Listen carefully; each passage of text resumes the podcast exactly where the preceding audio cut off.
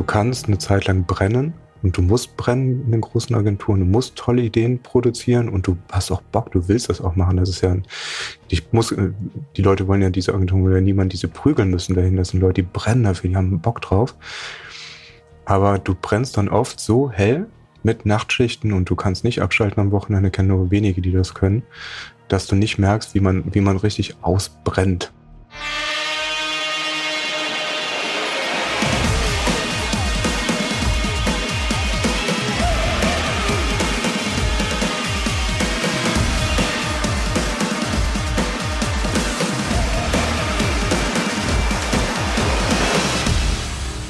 Tom Karenfort ist Markenchef bei Ritzenhoff, dem Designglashersteller, und er steht für Design in Reinkultur, wie ich finde. Tom ist ein sehr, sehr guter Freund von mir und hat auch das Markendesign von Viewer Promised Brands entwickelt. Er brennt wie ich für Marken, die mehr halten, als sie versprechen und darum ist Tom einer von 3,5. Und damit herzlich willkommen aus dem Co-Creation Loft in Berlin. Ich bin Marc Henkes und das ist mein Podcast 3,5. Ich treffe mich hier mit Gründerinnen, Entrepreneurinnen und Werteaktivistinnen, die sich für einen radikalen Wandel in der Gesellschaft einsetzen und für eine Wirtschaft mit Sinn. Agenturleben war ja nicht wirklich was für mich. Umso spannender finde ich dann immer die Geschichten, die ich von anderen höre, so wie von Tom. Und Tom macht das in einer ganz besonderen Art und Weise und deswegen hat er für mich auch zwei Folgen verdient. Das werdet ihr später noch merken. Auf jeden Fall löst er eine ganz besondere Sehnsucht aus. Das habe ich auch gemerkt, als ich mich das erste Mal mit ihm getroffen habe. Das war im Sommer 2016 und was mir damals aufgefallen war, war sein riesiger Markenschriftzug Helvetica, den er auf dem Unterarm trägt. Und für diejenigen, die jetzt Helvetica nicht kennen, das ist ein Design-Schriftenklassiker. Und was mir damals eben aufgefallen war, ist, wer sich ein Helvetica-Schriftzug auf den Unterarm tätowieren lässt in der Größe, der meint es echt ernst mit Design. Und das habe ich dann auch gemerkt in den Folgemonaten, als wir sehr eng zusammengearbeitet haben. Und ich kann sagen, von keinem habe ich so viel gelernt über Design wie von ihm. Ganz spannend in unserem Gespräch fand ich auf jeden Fall, wie er darüber gesprochen hat, über seinen Einstieg und den Niedergang der Hamburger Kreativagentur Springer und Jacobi und über seine Anfänge der Selbstständigkeit, aber vor allen Dingen auch, wie man Kreativideen entwickelt.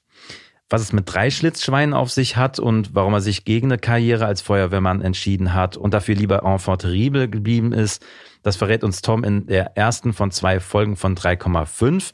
Den zweiten Teil gibt's dann in zwei Wochen. Das Gespräch haben wir vor dem Lockdown aufgezeichnet. Fangen wir irgendwie mal an. Also ich habe ein bisschen bei Xing immer reingeschaut. Woher kommst du nochmal ursprünglich her? Ursprünglich aus einer ganz kleinen ja, Stadt, ist eine Stadt, kein Dorf, eine kleine Stadt vor ja, zwischen Aachen und Köln, Eschweiler. Eschweiler, mhm, okay. Du hast dann FH irgendwann studiert? Mhm. Also ganz normal auf der Schule gewesen und dann Abi gemacht. Das war so eine Privatschule von Patris geführt. Mhm. Was ist Patris? Patern. Also hier so, so ein Spiritaner-Gymnasium war mhm. das, ne, wo die wo einige Lehrer dann noch ja, Pater waren. Ach so, okay. Und hat ähm, mir nicht geschadet. So. Inwiefern? Also sie haben sich sehr frei erzogen, fand ich. Also es war eigentlich genau das Gegenteil von dem, was man erwartet hätte. Also jetzt keine Doktrin oder Morgengebet oder sowas. Ne? Das war äh, Spiritaner war der Orden. Mhm. Und die haben, entgegen wahrscheinlich der Vorstellung, dann dich eigentlich zum freidenkenden Menschen bewegt, geschoben, gedrängt. Ne? Also Sachen zu hinterfragen. Du hattest auch kein Problem, mal Religion in Frage zu stellen. Ich war relativ kritisches Schulkind. Ne? Mhm wurde alles toleriert. Du musst es, glaube ich, nur gut, gut argumentieren, gut begründen. Nicht einfach Arme verschränken und sagen, finde ich blöd. Das ist Quatsch. Mhm. Aber wenn du es begründest, dann mhm. bist du mit denen auch in eine Diskussion reingekommen. Finde ich super. Mhm. Und das hast du mitgenommen, einfach so das kritische Denken? Ob das jetzt daher rührt, boah, schwer zu sagen jetzt im, im Rückblick. Mhm. Aber es hat dich bestimmt nicht da irgendwie, also es war eher eine Förderung, dass sie sagen, okay, wo kommt das her? Äh, dich generell kritisch mit Sachen auseinanderzusetzen. Ich war, glaube ich, re relativ rebellisches Kind. So, die haben das eher, eher supported, als, als sie das zu nehmen. Mhm. Wie bist du dann zum Design gekommen? Ich glaube, das ist einer von, wenn du Kind bist, willst du eigentlich noch Feuerwehrmann werden oder Polizist? so diese klassischen Dinge, die dann irgendwann im gewissen Alter willst du wieder keiner werden. Ne? Ein, irgendwann gibt es irgendwie so eine Phase im Leben. Irgendwo gibt es so einen Switch zwischen Feuerwehrmann, Polizist und den Berufen, die wir dann später machen. Ne? Ich glaube, mein Vater hat das nicht so gefallen. Äh, der hat einen Informatik-Hintergrund und hat mein Bruder und mir so einen ähm, Computer relativ früh gekauft, mhm. damit wir natürlich damit irgendwas Sinnvolles machen. So, C64 war das. Mhm. Floppy Disk, meine ich, war da irgendwie noch dabei gewesen. Und ich glaube, wir hatten den Gebrauch gekauft und wir haben so eine riesen Box Floppy Disks ja, genau. dazu bekommen mit so Rambo drauf und irgendwie so aus heutiger Sicht so, keine Ahnung, so Gameboy-Ballerspiele, ne? Mhm. Super, ne? Das heißt, das Ding hat für alles hergehalten, nur nicht für irgendwas was Sinnvolles. Und irgendwann kam er, glaube ich, mal mit einer ersten Photoshop-Version um die Ecke. Mhm. Photoshop 3.0 war das. Ne? Das mhm. kennen, glaube ich, gar nicht mehr viele Photoshop 3.0. Hatte ganz wenige Funktionen gehabt, aber das hat mich total geflasht, also was du so damit machen kannst am Computer. Was hat, womit hast du angefangen? Der hatte von, von, von seiner Arbeit, also ein Parfumhersteller, hatte der so einen Pappaufsteller, so einen, so einen Einleger irgendwie, was du so im POS findest. Und da fehlte irgendwie unten, war was abgeschnitten, einfach so eine graue Fläche so. Und dann mhm. habe ich, glaube ich, zwei Tage lang mit einem Stempelwerkzeug Bock gehabt, diese Fläche zu verlängern, diese graue Stempel, äh, diese graue Fläche wegzustempeln, dass es irgendwie cool aussah. Und der hat das dann dem Marketingchef gesagt und ich glaube, der hat das aus Mitleid, ne, mir dann irgendein so Kulturbeutel, so eine Kulturtasche geschenkt mit so ein paar kleinen Giveaways, Shampoos. Deine erste Bezahlung oder was? So habe ich es noch gar nicht gesehen. Also, also würde ich, glaube ich, auch nicht so sehen, weil es war einfach nur so ein Gefühl wie hier, ne? Mhm. Haben Sie das? Viel Spaß damit. Ne? Mhm. Hoffentlich ruft er nicht mehr an.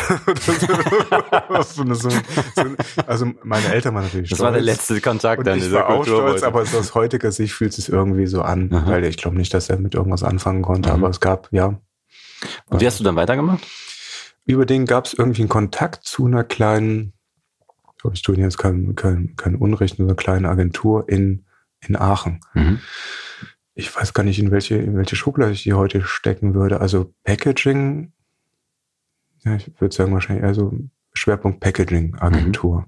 Und da konnte ich dann nach der Schule oder in den Ferien anfangen mhm. zu jobben, gab auch Geld.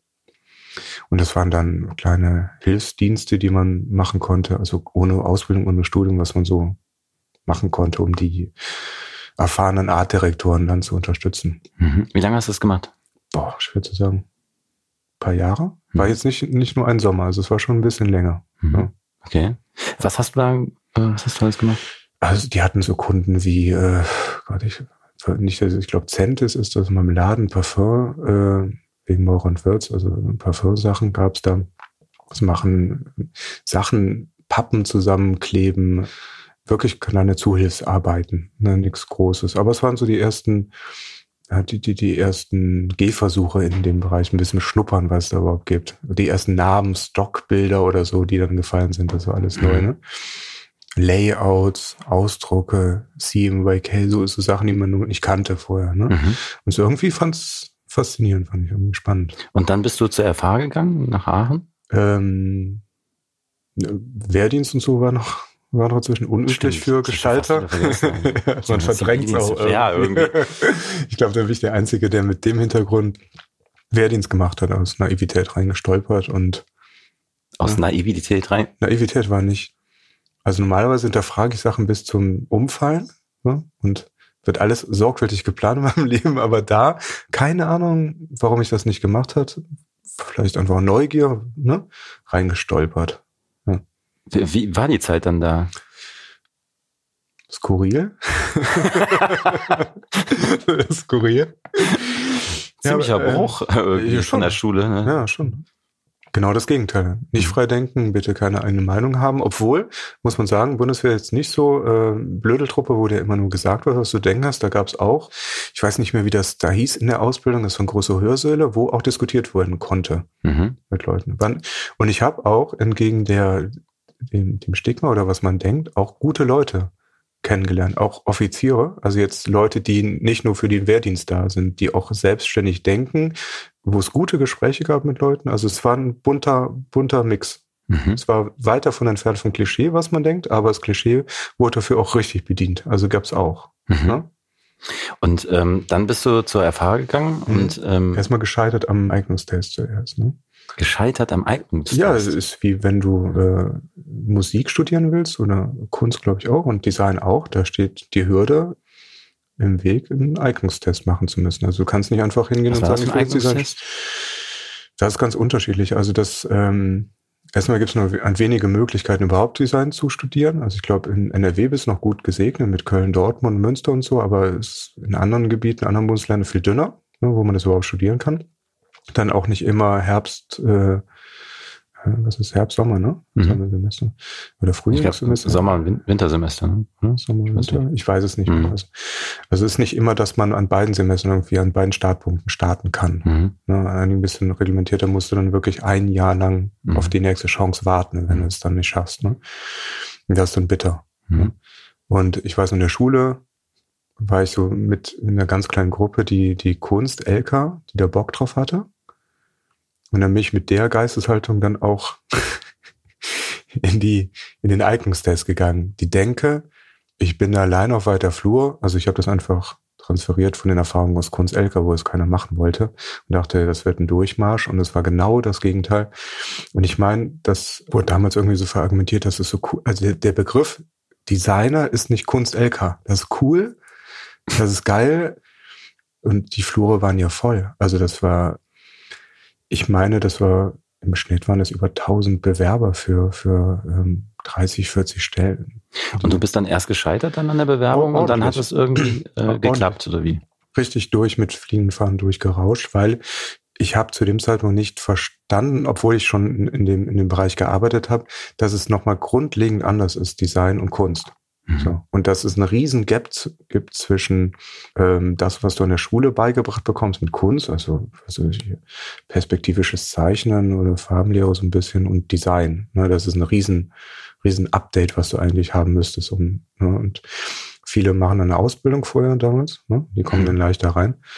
Aber bei mir, ich bin einfach komplett durchge durchgefallen. Also ich hätte es bei, ich würde mich heute auch selber durchfallen lassen mit dem, was ich da hinge hingetragen habe. Das, das war Murks. Das hatte mit Design nichts, nicht viel Mhm. zu tun. Das war frei, freies Artwork, aber Wie bist du dann aufgenommen worden? Hast dich einfach ein Jahr später wieder beworben? ja, ich war äh, penetrant. So, ne? Mhm.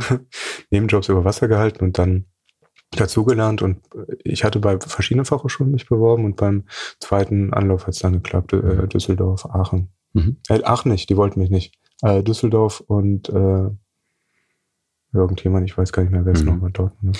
Und ähm, die Zeit gab es da irgendjemanden, der dich da besonders geprägt hat, als du da studiert hast? Ja, an, an der Fachhochschule. Mhm.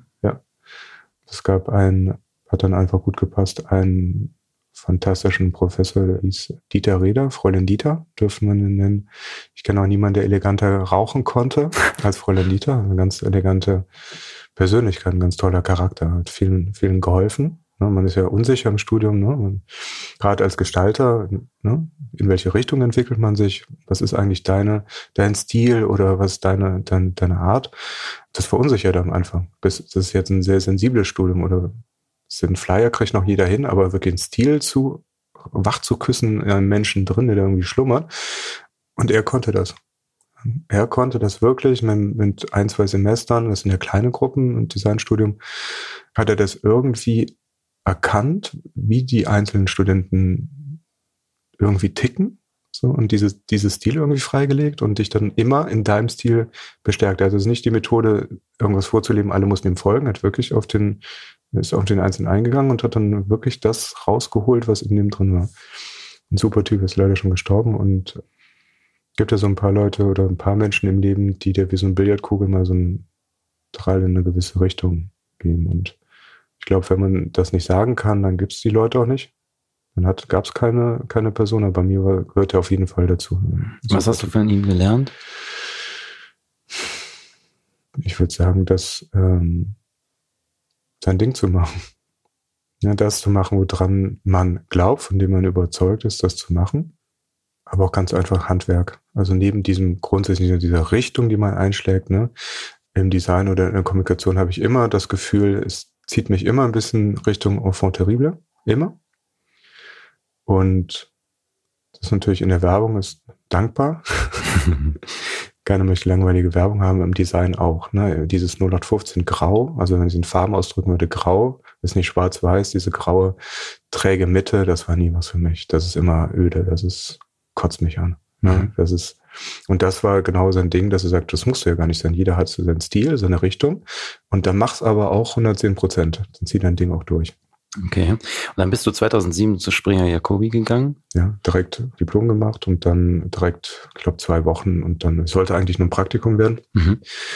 Hatte zwei, ähm, damals zwei, zwei Bewerbungsgespräche in Hamburg zur gleichen Zeit, zwei Angebote, eins von, von Jungformat und etwas später Zeitversetzt eins von äh, Spring Jacobi, aber auch ja, dann muss ich mich vielleicht korrigieren. Das zweite Mal total naiv. neben, neben, neben Bundeswehrzeit, das zweite Mal voll naiv. Da ich kann ja bestimmt noch ein drittes Mal sagen. Bestimmt. Also es, es gibt ja kein Turmband. Irgendwann ist ja endlos. Irgendwann bekommen wir einen Punkt. Aber das war, das war naiv. Ich habe die, darf man gar nicht sagen. Meine Idee war, ich wähle die Agentur, wo ich gerne was lernen wollen würde. Vielleicht ist gar nicht so blöd jetzt unter dem Aspekt. Die wähle ich danach aus, wie die Webseite gestaltet ist. Also hat eine Hast dich auf einen Touchpoint konzentriert?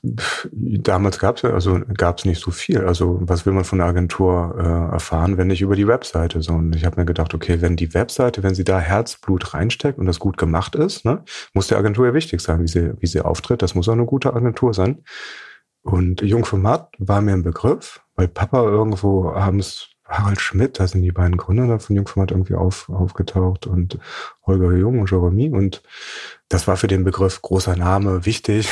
Springer Kobi war eigentlich die wichtigere Agentur, war aber nicht bei Harald Schmidt oder jedenfalls nicht zu der Zeit, wo mein Papa wach war. Und deswegen habe ich gedacht, irgendwie Jungformat, großer Name, große Nummer, hatte ich Respekt davor beim Bewerbungsgespräch, war ich nervös.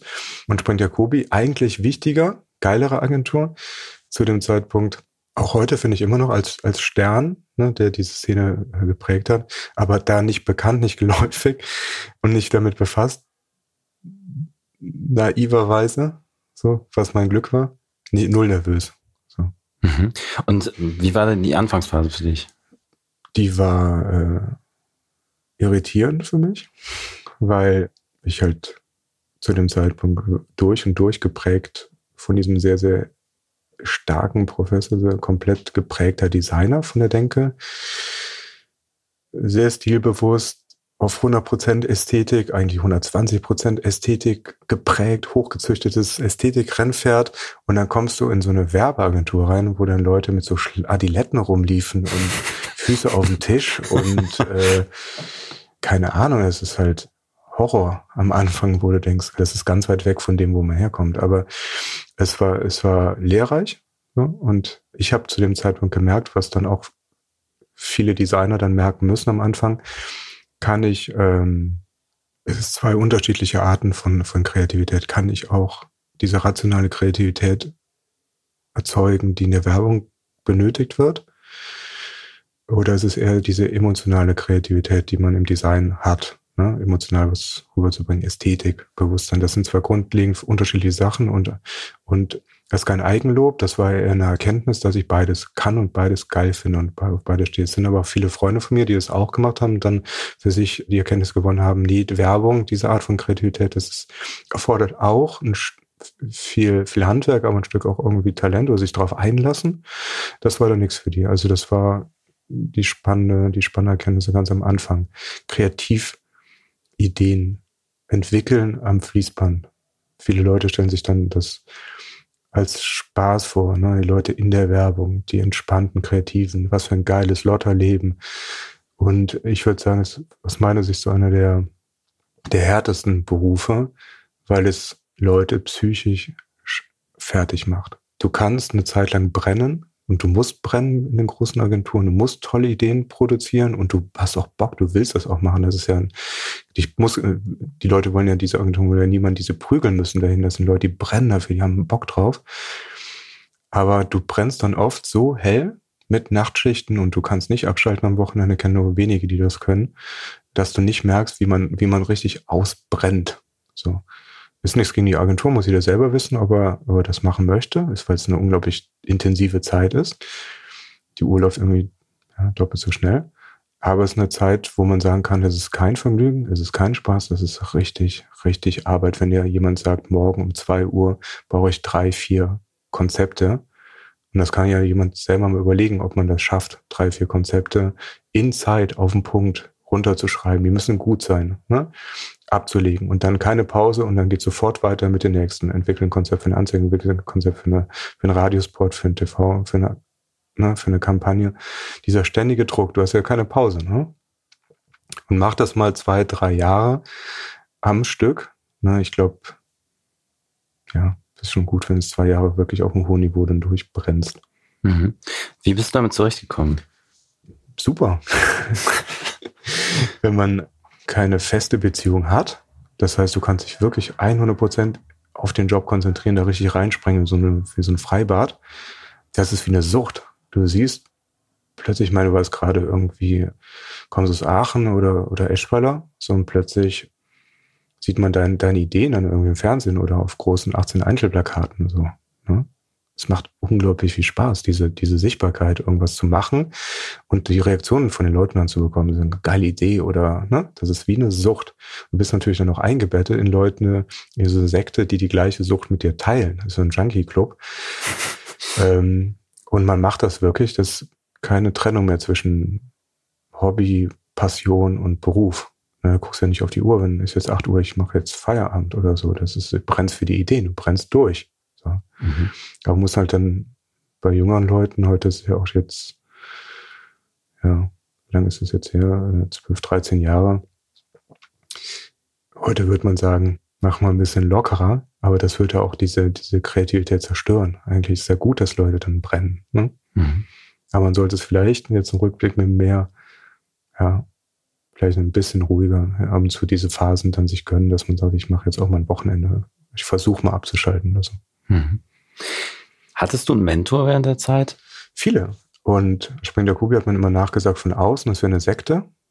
Und ich glaube, das, was ich gerade geschildert habe, dass Leute für was brennen, da Bock drauf haben, da diesen unglaublichen Drive haben, das sieht von außen natürlich aus wie eine verschworene Gemeinschaft innen drin. Ich habe nicht das Gefühl gehabt, in der, in der Sekte zu sein, aber es waren unglaublich geile Lehrer, die ich, die ich hatte, die nicht mit dem Wissen gegeizt haben, die nicht arrogant waren, gesagt haben, nö, das, ich bin 20 Jahre Top Mercedes-Benz-Werber, ich behalte mein Wissen jetzt für mich. Also das war, das war genau das Gegenteil. Es waren offene Arme und das Gefühl, wir, wir pushen uns zusammen zum Erfolg und ich teile mein Wissen super gerne mit dir, um gemeinsam das Ergebnis nochmal besser zu machen. Zum Beispiel Dirk Häusemann, der war gerade da, als ich angefangen hatte die ersten Pitcher mit ihm zusammen äh, gemacht, aber natürlich in der Hierarchiestufe, keine Ahnung, drei, vier Stufen drunter, aber für mich auch irgendwie prägend, so wie er herangegangen ist an Sachen. Später äh, Kreativchef bei Jungformat geworden, Matthias Habeck war da. Dann kam äh, Eskil Pool als Texter, der, glaube ich, auch Jungformat-Hintergrund hatte, auch sehr, sehr viel von gelerntem Gespür zu entwickeln. Was ist eigentlich eine gute Idee? Am Anfang kann ich mich noch gut dran erinnern, ein guter Freund damals, der Christoph Finz, der ING Dieber Werbung dann äh, jetzt gemacht hat. Mit dem zusammen haben wir dann die, die unterste Schublade, die hat er vor seine Bürotür gestellt, wo die ganzen miesen Schrottideen reinkamen. Das heißt, du hast ja dein Tagesgeschäft gehabt, das heißt Atelier, Grafiker, da musste die ganze Zeit irgendwelche Adaptionen machen für McKinsey, Commerzbank, eBay, DWS, Deutsche Bank. Da war ja nicht viel Raum, um Kreativideen zu entwickeln. Mhm. Das waren den, den Positionen über dir eigentlich vorbehalten. Das heißt, wenn du Bock hattest, da mitzumischen, dann ging eigentlich nur äh, nach Feierabend. So. Ne? Ich hatte Bock und es waren die Feierabende noch gefüllt mit Konzepten entwickeln, aber diese ersten Ideen, diese ersten Gehversuche, ist glaube ich auch wie bei einem Fotografen, ich weiß gar nicht, wer es gesagt hat, ich glaube, Cartier-Bresson war es beim Fotografieren, die ersten, ich weiß nicht mehr, tausend oder zehntausend Fotos, hat er gesagt, sind, kannst du knicken. Also das ist alles für die Tonne. Und das ist es bei Kreativideen auch, die ersten Konzepte, die ich gemacht habe. Heute kann man drüber schmunzeln, was für einen Scheiß man eigentlich produziert hat. Darf man gar keinem Kunden umhängen, also ist ja geschäftsschädigend. Aber es hat, die wurden ja auch nicht umgehangen, sozusagen. Das sind ja wirklich nur Konzepte, die intern sozusagen einmal mitgelaufen sind, wo man mal teilnehmen konnte bei Kreativphasen für Kunden. Die wurden natürlich alle dann ausgesiebt, weil die einfach nichts getaugt haben. Aber es hilft dir und es braucht auch Monate. Und da haben Kreative immer unterschiedliche Hilfen, wie man da rankommt. Die, die einen sagen, ich brauche keine Mechaniken, ich brauchte Mechaniken, die ich mir danach sozusagen rausgezogen habe. Da gab es ein, tolles Magazin, das gibt es heute immer noch, Lötzes Archiv. Also Herr Schiefer, wo ich weiß gar nicht, wann es rauskommt, einmal im Monat oder so, glaube ich, wo die Top-Ideen der Welt einmal drin sind. Damals sind die Schwerpunkt Print. Und das war nachts dann der Job, sozusagen mit Freunden zu der Zeit zu schauen, was sind eigentlich die Mechaniken von diesen tollen Sachen. Und irgendwie nach Wochen, Monaten bemerkt man, wenn er immer sich versucht, was ist die Kreativmechanik von dieser tollen Anzeige, von diesem, von dieser Kampagne, bla, bla, bla. Irgendwann merkt man, es bildet sich ein Raster, so ein Muster. Und dann haben wir es versucht aufzuschreiben, zu, zu, ein System zu überführen und man hat man gemerkt, es sind so vier oder fünf, die immer wieder auftauchen. So. Und das ist halt ein Top-System oder Top-Startrampe, äh, um dann schneller Konzepte entwickeln zu können, die was taugen nach System. Mhm. Das heißt, ihr habt euch ähm, letztendlich Werbung angeschaut, ihr habt die analysiert die und habt dann eben geguckt, äh, welche äh, Gesetzmäßigkeiten kann man da finden und habt die zusammengetragen genau. als Startpunkt für neue äh, genau. Kreativideen. Genau. Aber das waren ja schon die besten, die es in der Welt gab. Ne? Und es hilft, also es befreit nicht, dass man sagt, ich muss jetzt nicht mehr kreativ sein, aber es erleichtert und es erhöht die Geschwindigkeit, schnell Konzepte zu machen. Mhm. Kannst du dich an ähm, einen Punkt erinnern, wo du gesagt hast, okay, ab diesem Zeitpunkt ist es total abgegangen für dich. Also da ähm, ist äh, irgendwas erkannt worden oder ein Konzept von dir genommen worden und dann weiterentwickelt worden und das war dann irgendwie für dich so ein bisschen der ja, Durchbruch. Mhm. Also ich glaube, das war Du fängst als Grafiker, als Texter, kannst du sofort einsteigen, äh, kreative Ideen zu entwickeln. Als Arter oder als Grafikdesigner hast du immer noch einen Zwischenstep, nämlich das sogenannte Atelier oder Jungformat, nennt das, glaube ich, äh, Maschinenraum oder so. Das ist, das hat jede Agentur. Das sind halt, da wird halt Formate abgeschrubbt von irgendwelchen Anzeigen und da musst du eigentlich durch. Und erst wenn du das hinter dir hast, manche Leute kommen auch gar nicht dadurch, die machen das länger keine Ambitionen oder schaffen es dann nicht und, und gehen dann auch irgendwann. So. Ich glaube, das war einfach Biss und, und Ehrgeiz, immer wieder zu versuchen. Es gab so eine interne, interne Goldrunde für interne Goldideen. Goldideen sind Ideen, die werden von großen Agenturen intern gemacht, entwickelt, aber nicht auf bestehende Kunden. Mhm. Das bedeutet, die Ideen sind sogar losgelöst im freien Raum. Das heißt, wenn du einen Kunde Audiovist hast und du sagst, ich habe eine mega geile Idee, aber gar keinen Kunden dafür. Die Idee ist eine Goldidee. Die wird also bei Kreativfestivals, ist wichtig für die Agenturen, bei Kreativfestivals gut abzuschneiden, damit sie gut im Ranking gut ins Ranking eingeordnet, wenn es Kreativ-Ranking, weil das wiederum den Kunden außen suggeriert, ob eine Agentur gut ist oder nicht gut ist. Mhm. Also eigentlich ist Verarschung, Goldideen, ist, das ist auch in der, das weiß auch jeder. Man versucht es irgendwie bei den, bei den Festivals dann auszusortieren. Ne, was ist eine Goldidee? Man versucht zu erkennen, die Jurys versuchen zu erkennen, das ist jetzt eine echte Idee für einen Kunden, also eine reale Idee oder auch nur eine Goldidee. Da gibt es auch widersprüchliche Meinungen. Die einen sagen, ja, Kreativität steht über allem, die anderen sagen, ja, aber das ist ja Verarschung. Äh, nur die Idee zählt, die auch für einen realen Kunden entwickelt wurde, um diesem Kunden auch real zu helfen, weil mhm. sonst ist Kunst und keine Werbung. Und aber diese Goldrunden gab es und diesen Goldrunden habe ich dann immer wieder besser abschneiden können. So. Mhm. Und dann gab es einen Wechsel an der äh, an der Spitze der, der Unitleitung gab es einen neuen Kreativdirektor. Und ich meine, das wäre damals auch eine Idee gewesen, die konkret entwickelt wurde für Osram, Nachtfaltermärchen, wo ich dann, ich weiß nicht, ob ich die Idee noch zusammenbekomme, also die, diese Osram hat dann ein neu, neues Licht auf den Markt gebracht, was sehr hell leuchtete und ich wollte anders rangehen an diese also jetzt nicht werbisch. Werbe ist ja eigentlich bei Werbern verpönt, ne? Also, sondern man will die Menschen immer mit einer tollen Idee begeistern.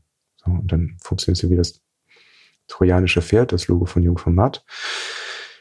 Man nimmt diese tolle Idee auf als Kunde und schluckt eigentlich das Hard-Selling gleich mit. Und dann verkauft man dadurch. Das heißt, die Idee ist sozusagen der Zuckerwürfel, wo die bittere Medizin reingeträufelt wird. So, aber du, weil Medizin möchte kein Kunde schlucken freiwillig, also braucht man eine tolle Kreatividee drüber, das ist der Zuckerwürfel. Und die wird dann bereitwillig geschert, geteilt, gelobt, wieder und wieder angeschaut, ohne zu merken, dass man eigentlich dann hinterfotzig diese, diese, ja, das Produkt oder die Verkaufsbotschaft mitschluckt. Das Unangenehme. Und das war jedenfalls für Osram die Idee, Nachtfaltermädchen das in, in ein Märchen zu verpacken von zwei, ich weiß ja nicht, ob ich die Namen so, Arvid und so, zwei Nachtfaltermärchen, Nachtfalter-Figuren, die ganz tolle Sachen erleben und natürlich irgendwann die Sonne mal sehen wollen in ihrem Leben, weil kriege ich keinen Nachtfalter zu sehen. Und die erleben dann diesen verwunschenen Wald und mit ganz vielen anderen zauberhaften Geschöpfen. Und sie machen sich auch auf diese Reise äh, nach der Sonne und am Ende kommt halt raus, es ist gar nicht die Sonne gewesen, die sie jetzt bei dieser äh, verträumten Waldhütte dann finden, sondern klar, äh, äh, eine Glühbirne, die davor baumelt mit, mit dieser Osram-Birne drin. Und das hat ihm so gut gefallen, glaube ich. Ich glaube, das war so einer der Punkte diesem neuen Kreativdirektor, dass ich dann äh, nach und nach rausgelöst wurde aus dem Atelier und auch einen echten Konzept mit den erfahrenen Copywritern, Artdirektoren arbeiten konnte. So. Und dann irgendwann wurde man selber befördert, Junior Art Director, und war dann komplett alleine. Und da war, glaube ich, der erste, die ersten Kunden, die man, die ersten Jobs, die man machen konnte, war viel für McKinsey und das Depot damals. Mhm. Viel eBay international mit anderen Kreativteams, erfahrenen Kreativteams damals. Das waren die ersten richtigen Werbejobs. Mhm. Und wie lange warst du insgesamt da? Die Zeit ist doppelt so schnell vergangen. äh, drei Jahre. Ich bin bis zum, ich habe den Laden wirklich geliebt. Das war meine Kinderstube bis zum bitteren Ende. Mhm. Das war der, der Stern, äh, die Top-Agentur in Deutschland. Aber in dieser Zeit, die ich da war, 2006, glaube ich, war sie noch als die beste Agentur, hat sie noch abgeschnitten und 2010 war das Ende. Mhm. Ne? Ähm, kannst du dich irgendwie an die letzten Tage erinnern bei Springer Jakobi? Wie mhm. ist das vonstatten gegangen? Mhm. Skurril. Also wir waren da noch in unseren Büros drin. Irgendwann gab es äh, kein Gehalt mehr, was irgendwie überwiesen wurde. Die Leute waren aber noch da. Wir haben auch nach Spring Togobi-Manier auch eigentlich noch gebrannt, also gute Sachen gemacht, obwohl kein Geld mehr bezahlt wurde für, für namhafte Kunden. Und man ging halt morgens zur Arbeit. So, man wusste irgendwie, das ist jetzt, die, die Tage sind jetzt gezählt, das ging ja sehr schnell, also drei Jahre. Man merkt, wie schnell sowas gehen kann, von der Top-Agentur bis, ja, bis zum Ende. Ja, und dann komplette Auflösungserscheinungen nur noch. Ähm, wie ist es dann für dich weitergegangen? Hast du überlegt, zu einer anderen Agentur zu gehen? Was waren so deine Gedanken? Also erstmal war es ganz bitter, weil man einfach ganz, ich glaube vielleicht, weiß nicht, ob ich dafür anders sprechen kann, für mich ist so die, die erste Agentur doch was Besonderes gewesen. Und dass es gleich so eine Agentur war, die ich, die hatte einen ganz krasse Kultur von Clean Desk Policy über 100 Agenturregeln, Kultur. Das war alles von den tollen Gründern damals entwickelt worden, Heine und Konstantin. Die haben auch wirklich versucht, ihre Kultur in so ein System zu gießen, dass man danach leben konnte. Und das hat auch hervorragend funktioniert. Man hat es dann angenommen und dann fehlte dir das plötzlich. Hm. Ne? Das war wie ein funktionierendes Uhrwerk, wo alles perfekt funktionierte und es war plötzlich weg. So es gibt ja manchmal so Geschichten, wo du denkst, da passt alles. Also wenn irgendwann S&J sich nicht von mir getrennt hätte, wäre das wahrscheinlich so ein Laden gewesen, wo man sehr, sehr lange hätte bleiben können, weil man sich einfach so wohl gefühlt in der Kultur, mit den Menschen, mit dem Drive. Und äh, wenn dir das plötzlich fehlt und du dich dann wirklich wie so ein Wasserbecken komplett reingesprungen bist in den Job, dann, dann ist das ein Totalverlust plötzlich. Ne?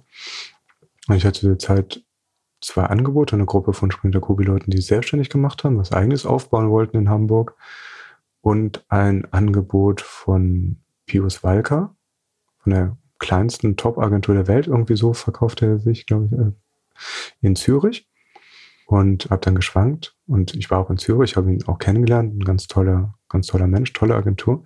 Ich wollte nur nicht, das will glaube ich Etat unter anderem Amnesty International machen die, wäre darum gewesen, gegangen, jetzt gerade, wo ich das Gefühl hatte, in der Großstadt, ne, ich komme Eschweiler, Aachen, Hamburg, Hamburg war für mich dann Großstadt, U-Bahn, mhm. jetzt wieder von null irgendwo anders, in einer anderen Großstadt Zürich anzufangen. Das wollte ich nicht. Das war irgendwie zu viel gerade im Umbruch. Ich brauchte irgendwie eine Konstante und gesagt, ich würde gerne in Hamburg bleiben. Also bin, habe ich dann das Angebot von den, von dieser Gruppe ansprechender Kobi-Leuten mitgenommen, äh, angenommen und bin dann in ihr Startup als äh, als Art Director gewechselt. Und da war kein großer Umbruch, weil alle, die ganze Gruppe, die ja mitgewechselt ist, das war eigentlich komplett, da war kein einziger dabei, der nicht von Sprint der Gobi kam. Hm. Wie hast du die Zeit erlebt? Wie lange warst du da? Oh, das weiß ich gerade nicht mehr richtig. Da war, glaube ich, auch ein bisschen was Verdrängung dabei. Ähm, ich weiß es nicht mehr, vielleicht zwei, zweieinhalb Jahre, glaube ich. Das war für mich schwierig, weil du warst dann am Anfang hochgezüchtet auf Top-Kreation, Sprinter Kubi, top, top, top. Es muss immer Top-Kreation sein, vielleicht gar nicht mehr im deutschen Vergleich, sondern europäischer Vergleich, wo man mitspielen wollte. Und plötzlich warst du in so einem kleinen Startup ohne großen Namen, was logisch ist. Klar, keiner kennt Startup. Der große Name Sprinter Kubi fehlte auf der Visitenkarte. Und ich war damals wirklich noch jung und verbissen und natürlich mussten die beiden Gründer, die das dann entwickelt haben in Hamburg, die mussten ja auch Gehälter zahlen, Miete zahlen. Da musstest du auch für, für mittelständische Kunden, die das gar nicht gewohnt waren, diese Taktung, diesen Drive oder dieses Niveau von guter Top-Kreation, für die muss man ja auch irgendwas entwickeln. So. Die wollten aber nicht die geilen Goldideen haben, sondern die wollten einfach hier irgendeine Anzeige haben, hier um irgendein Produkt zu verkaufen. Die haben es gar nicht verstanden, wie moderne Kommunikation funktioniert wenn ihr Produkt nicht abgebildet war auf einer Anzeige oder so, dann gab es ja Schweißausbrüche. Also ne, die, die waren das einfach nicht gewohnt, die hatten nicht den Hintergrund, die hatten auch keine professionelle Marketingabteilung, die dann ihnen das hätten erklären können, wie, wie Verkaufen auf dem Level funktioniert, über Begeisterung. Mhm. Das Produkt ist, macht Google ähnlich. Also du machst einfach, du begeisterst andere Menschen und du wirst automatisch darüber Geld verdienen. Wenn du Menschen für etwas begeistert, ein Produkt, eine Dienstleistung, das Produkt können die automatisch am Ende auch kaufen, klar. Das gehört zu dieser Begeisterung dazu. Harley Davidson hat es ja mal so getextet. Bei uns kaufst du ein Lebensgefühl oder das mhm. Gefühl von Freiheit und unendlichen Horizonten, äh, Horizonten und das Motorrad gibt's kostenlos, gratis on top, mhm. nebenbei Abfallprodukt. Ne? Ja. Das ist ein, für mich ein einschneidendes Erlebnis gewesen damals, weil ich fand es einfach nur noch schlimm. Also dann, das, das Gefälle war einfach zu hoch, zu tief von, von dieser, von diesem Level, wo man hingezüchtet wurde, dann auf das Notwendige, da hatten die beiden Gründer auch recht. Vielleicht haben sie es auch selber ist, glaube ich, jeder Gründer, der irgendwann durchstartet, was macht, ohne, ich, sonst wird man vielleicht gar nicht gründen, wenn man es alles zu sehr lange hinterfragt. Ich glaube, das hatten sie auch damals nicht so, nicht so erwartet, aber es war natürlich notwendig, mhm. so, das zu machen. Aber für mich war es dann, war es keine gute Zeit. Und dann bist du selber zum Gründer geworden danach? Dann bin ich selber zum Gründer geworden, weil ich habe gemerkt, ich war unzufrieden, ja, massiv unzufrieden. Ähm, wenn man sich nur über seinen Job oder so definiert, dann hast du ja keinen Ausgleich. Dann kannst du nicht sagen, es ist kein 9-to-5-Job. Ich sage dann, okay, ich gehe nach Hause und ich mache ein schönes Privatleben. Ne? Das war ich noch komplett zu sehr geprägt von der ersten Agentur. Ein guter Freund war zu der Zeit bei, bei Jung vom Matt. Das war Daniel Ries. Hm, Daniel. Und wir waren damals schon eine Zeit lang Teampartner bei SNJ gewesen. Und wenn du so ein 20 Quadratmeter Büröchen dann teilst, dann kennt man sich über eine Zeit in- und auswendig. Da weißt du, da kannst du dich hundertprozentig drauf verlassen, du weißt hundertprozentig, wie der andere tickt. Und er hatte gesagt, bevor es in die Familienplanung geht, wenn, du machst das nachher nicht mehr. Wenn, wenn du zu mhm. sehr auf Sicherheit bedacht bist, wenn du zu viele Dinge gibst, die bezahlt, berücksichtigt werden wollen, da, da fehlt dir der Drive, dann springst du nicht mehr ins kalte Wasser. Es war genau der richtige Zeitpunkt zu sagen, jetzt oder nie. So. Mhm. Er hat Bildungsformat gekündigt, ich habe meinen Job gekündigt und dann sind wir ins kalte Wasser gesprungen. Mhm. Und dann habt ihr Anstbass Shelter Erzähl ja. mal, was der Hintergrund davon war. Wir wollten unsere Kompetenzen zusammenlegen. Das heißt, ich habe den Hintergrund natürlich gehabt über meine Ausbildung. Daniel war auch kreativer, hat auch Schwerpunkt dann Markendesign studiert und Werbung. Beides kann man gut zusammenlegen. Wenn jetzt eine Strategie dazu gekommen wäre, hat man ganz viele drei Bereiche irgendwie, drei Kernbereiche abdecken können, die man braucht für professionelles Branding, Strategie, visuelles Erscheinungsbild, Marken, Branddesign und Brandkommunikation. Wir hatten natürlich nachher nach einem Namen gesucht, weil wir haben gesagt, wir wollen kein, keine reine Designbude werden. Wir wollen auch keine Werbeagentur sein.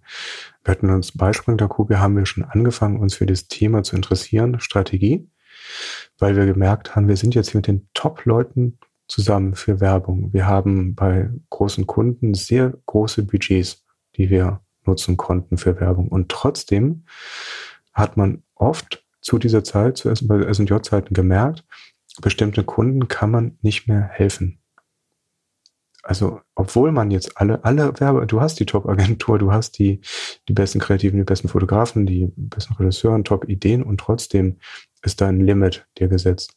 Du kannst bestimmten Kunden nicht alleine, du kommst an die Grenzen von den Möglichkeiten von Werbung oder Kommunikation. Und wir haben zu der Zeit gemerkt, okay, es gibt Probleme, die liegen tiefer. Und die kann ich durch Werbung alleine, egal wie gut sie ist, nicht beheben. Es muss mhm. ein Strategieproblem sein. Und zu der Zeit, das ist dann ein Vorlauf gewesen von drei, vier, fünf Jahren, haben uns da reingekniet und angefangen. Für uns war das ein neues Thema. Markenstrategie, die ersten Bücher von Reese und Schraut gelesen, äh, Domislav, viel Scheiß auch dabei gelesen. Da gibt's viele falsche Propheten, jetzt aus heutiger Sicht, die sich da tummeln und irgendwelche Bücher bei Amazon anpreisen. Wirklich Humbug.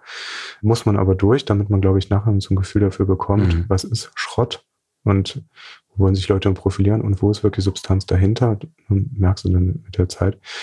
Und gesagt, okay, das wollen wir hin, da wollen wir eher rein. Wir wollen Marken ein, ganzheitlich betreuen. Mhm. Wir wollen am Anfang schon die Weichen stellen im Thema Markenstrategie und begleiten diesen Prozess im Design und in der Kommunikation weiter mit dem, wir gehen die Reise weiter mit dem Kunden. Aber nur Werbung alleine, keine Chance.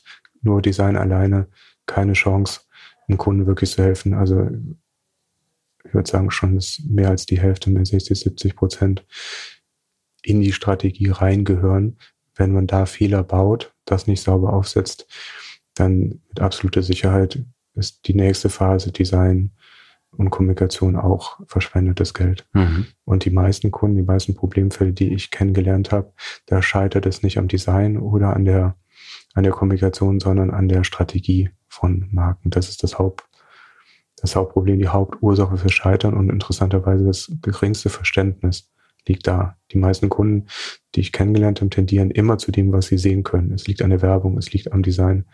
Markenstrategie ist auch komplex an der Stelle. Dann nur noch an Gründer oder so und äh, alle Startups, wenn ihr Geld habt, 100 Euro, steckt 90 Euro in, in, in die Strategieentwicklung.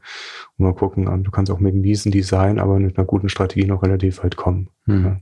Was glaubst du, warum das so ist, wenn man so wenig Stellenwert auf das Thema Markenstrategie legt?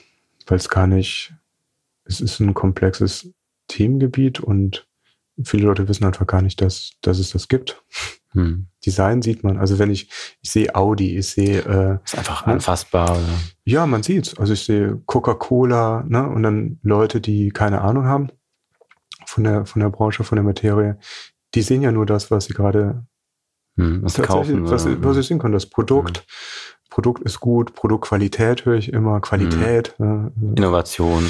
Ja, das sind so ein paar, das, das, äh, wie soll ich es nennen, das Positionierungs- Glücksrad, ne? Von der Wunschspiel. Äh, ein paar Sachen kommen ja immer, ne? Qualität mhm. taucht immer auf. Teamgeist auch sehr. Ja. Mhm. Qualität, Zuverlässigkeit, B2B immer Partner, mhm, Partnering immer. Ja.